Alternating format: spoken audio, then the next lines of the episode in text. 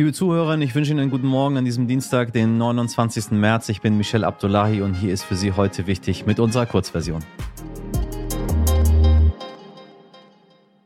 Zuerst für Sie das Wichtigste in aller Kürze. Zu einem historischen Gipfeltreffen kam es an den vergangenen zwei Tagen in der israelischen Negev-Wüste. Dort trafen sich auf Einladung des israelischen Außenministers Lapid die Amtskollegen aus den Vereinigten Arabischen Emiraten, Bahrain, Marokko und Ägypten. Ebenfalls anwesend war auch der US-Außenminister Blinken. Das Treffen sollte dazu beitragen, die Beziehungen zwischen den Staaten zu normalisieren, die zum Teil erst kürzlich mit Israel überhaupt diplomatische Beziehungen aufgenommen hatten.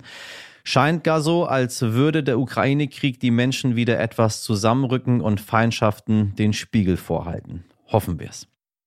Einigkeit haben gestern auch mal wieder die G7-Staaten gezeigt, nachdem Wladimir Putin angekündigt hatte, Gaslieferungen nur noch in der russischen Landeswährung Rubel abrechnen zu wollen. Sie erinnern sich vielleicht, darüber haben wir in Folge 240 berichtet hat er dafür jetzt eine Absage bekommen. Bundeswirtschaftsminister Robert Habeck hat zusammen mit den Energieministerinnen aus Frankreich, Italien, Japan, Kanada, den USA und Großbritannien verkündet, der Rubel wird nicht rollen. Was Putin wolle, sei ein einseitiger und klarer Bruch der bestehenden Verträge, sagte Habeck. Ob Russland jetzt seine Gaslieferung an den Westen einstellt, bleibt abzuwarten. Fest steht, dass nicht nur der Westen Putins Gas braucht, sondern Putin auch das Geld. Seit Jahrzehnten geht die Zahl der getöteten Autofahrenden zurück. Dafür steigt die Zahl der tödlichen Zweiradfahrenden. Im Jahre 2020 waren laut einer Studie fast 40 Prozent der getöteten Verkehrsteilnehmer Zweiradfahrer. Vor 20 Jahren waren es nur 25 Prozent. Der Grund für den Anstieg ist in allen Großstädten der gleiche. E-Scooter und E-Bikes. Bei den getöteten RadfahrerInnen fuhr jeder dritte Getötete ein Elektrofahrrad. Gleichzeitig hat sich in den ersten zehn Monaten 2021 die Zahl der ScooterfahrerInnen, die sich bei einem Unfall schwer verletzten, sogar verdoppelt. Kein Wunder, dass Unfallforschende jetzt eine Helmpflicht fordern, denn das Bundesverkehrsministerium verfolgt die Vision Zero, keine Unfalltoten mehr im Straßenverkehr. Alles wird teurer und mit am meisten Immobilien. Das teilte das Statistische Bundesamt jetzt mit. Demnach seien die Preise für Wohnungen und Häuser in einem Rekordtempo gestiegen. Schon wieder. Im Durchschnitt erhöhten sich die Preise Ende letzten Jahres nochmal um 12,2 Prozent im Vergleich zum Vorjahresquartal. Im Jahresdurchschnitt stiegen die Preise für Wohnimmobilien 2021 insgesamt um 11 Prozent. 2020 waren es auch schon fast 8 Prozent. Kein Wunder, dass Ökonomen jetzt jetzt vor einer neuen Blase warnen. Das letzte Jahr mit sinkenden Immobilienpreisen war übrigens 2008. Ja, was war da nochmal? Sie erinnern sich. Und noch was wird teurer. Dann haben wir bald auch alle Regale und Lebensbereiche durch. Der Wein, meine Damen und Herren, der Wein. Aber es ist nicht, wie Sie denken. Schuld ist nämlich nicht die Weintraube, der Anbau oder die Ernte. Schuld sind die Flaschen. Ja, seit einiger Zeit steigen die Preise für Glas in Europa enorm, was wiederum von steigenden Energiekosten kommt. Und den WinzerInnen bleibt wenig anderes übrig, als ihren Wein im Gegenzug teurer zu machen oder ihn anders zu verpacken. Aber sagen wir mal ehrlich, würden Sie Ihren Grauburgunder aus der PET-Flasche trinken? Hm. Tarngrünes Shirt, ja, mehr sage ich nicht, nur tarngrünes Shirt. Und ich bin mir sicher, Sie wissen trotzdem sofort, von wem ich spreche. Ja, vom ukrainischen Präsidenten Volodymyr Zelensky. Und dass dem so ist, das ist kein Zufall, sagt mein heutiger Gesprächsgast, Professor Dr. Christian Schicher. Schicher ist Professor für Medienethik und Experte für politische Kommunikation und er sagt, dass Zelensky eine perfekte Inszenierung geschaffen hat. Die mag zwar nicht authentisch sein, weil alles daran geplant ist, aber kraftvoller als die von Wladimir Putin ist sie allemal. Außerdem habe ich mit Professor Schicher über den weiteren Verlauf des Ukraine-Kriegs gesprochen, denn nach mittlerweile einem Monat Krieg und keinem Ende in Sicht muss man sich irgendwann fragen, müssen wir uns an diesen Krieg gewöhnen, in dicken, dicken Anführungszeichen, so wie wir uns an viele Kriege gewöhnt haben, die einfach weiterlaufen, aber in der medialen Berichterstattung keinen Platz mehr finden? Herr Professor Schicher, ich grüße Sie. Guten Tag. Ähm, Präsident Zelensky droht russischen Piloten, er fordert die Europäer auf zu demonstrieren, er bittet die NATO um Hilfe. Alles sehr, sehr verständlich in einer solchen Situation. Aber eigentlich nicht so die Art eines Staatsoberhauptes, oder? Ja, normalerweise nicht, aber normalerweise leben wir ja in Friedenszeiten, äh, wo Diplomatie gefragt ist. Und in dieser Ausnahmesituation ist es natürlich sehr verständlich, dass er genau das macht, äh, was er tut. Obwohl Krieg herrscht, ähm, achtet Zelensky doch sehr auf seine Optik. Ich glaube, äh, allen ist sehr aufgefallen, dass er jetzt immer in diesem tarngrünen T-Shirt zu sehen ist, manchmal auch ein bisschen schicker. Äh, aber doch eine sehr deutliche optische Sprache. Was will er uns damit zeigen?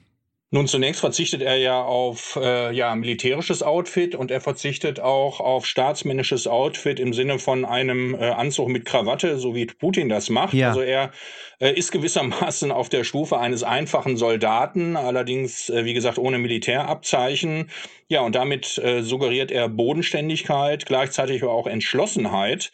Äh, und er ist gewissermaßen auf einer Stufe mit den Soldaten, die quasi mit ihm kämpfen ähm, wie authentisch ist die Inszenierung? Oder andersrum gefragt, ist es überhaupt wichtig, ob das authentisch ist oder nicht? Naja, also wir, wir alle spielen Theater, würde Irving Goffman sagen. Und das ist ja so. Wir spielen unterschiedliche ja. Rollen in unterschiedlichen Situationen. Und natürlich ist äh, sein Verhalten nicht äh, authentisch, weil es geplant ist. Der Mann ist Medienprofi, er war Schauspieler, er weiß, wie die äh, Aufmerksamkeitskriterien äh, laufen und was wichtig und angemessen aus seiner Sicht ist. Und genauso verhält er sich ja. Also, dass er dieses ja durchaus militärfarbene äh, Kostüm, hätte ich schon fast gesagt, trägt, äh, zeigt ja, dass es eine Ausnahmesituation ist.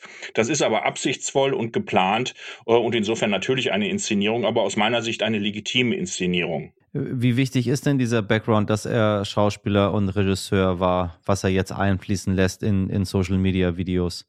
Also es zeigt zumindest, dass er in der Lage ist, mit Medien umzugehen, ähm, mit Wirkung äh, umzugehen, das entsprechend gelernt hat. Und er tritt ja in ganz unterschiedlichen Foren auf. Also er ist ja in der Lage, äh, Ansprachen zu halten gegenüber dem äh, Europäischen Parlament, diversen anderen äh, Parlamenten in den USA, in England, äh, wo auch immer.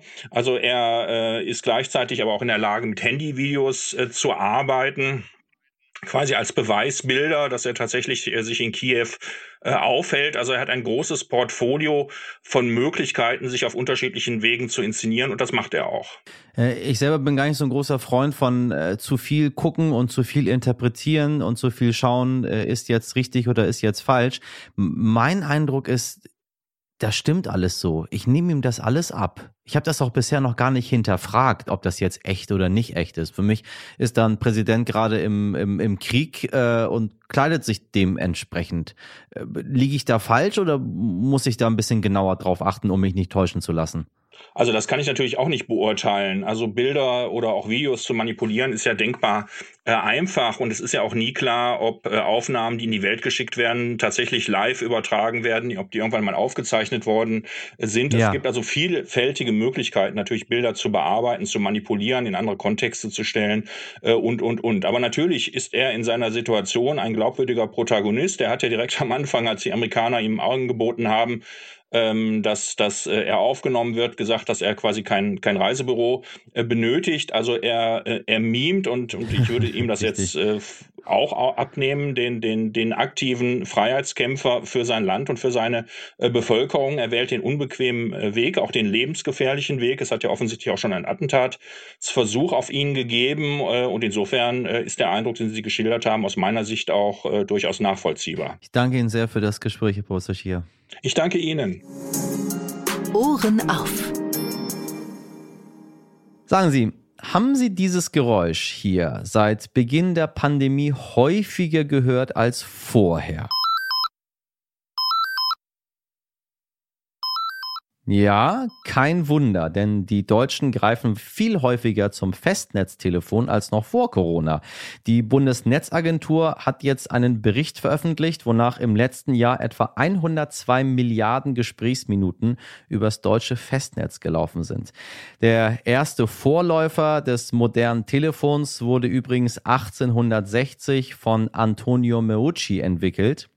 Antonio Meucci war Theatermechaniker, stammte aus Italien und lebte später in New York. Er nannte sein Gerät 1816 Teletrophon. Gut 30 Jahre später wurde dann das erste Münztelefon erfunden. Tja, und heute gibt's Videotelefonie über Smartphones. Eine verrückte Welt, meine Damen und Herren. Das war heute wichtig in der Express-Variante. Das äh, ganze Gespräch in voller Länge, was ich Ihnen sehr ans Herz legen möchte, natürlich in unserer langen Version zu hören. Für Feedback, Kritik oder Lob erreichen Sie uns jederzeit über heute wichtig at stern.de. Haben Sie einen schönen Dienstag, machen Sie was draus. Bis morgen, Ihr Michel Abdullahi.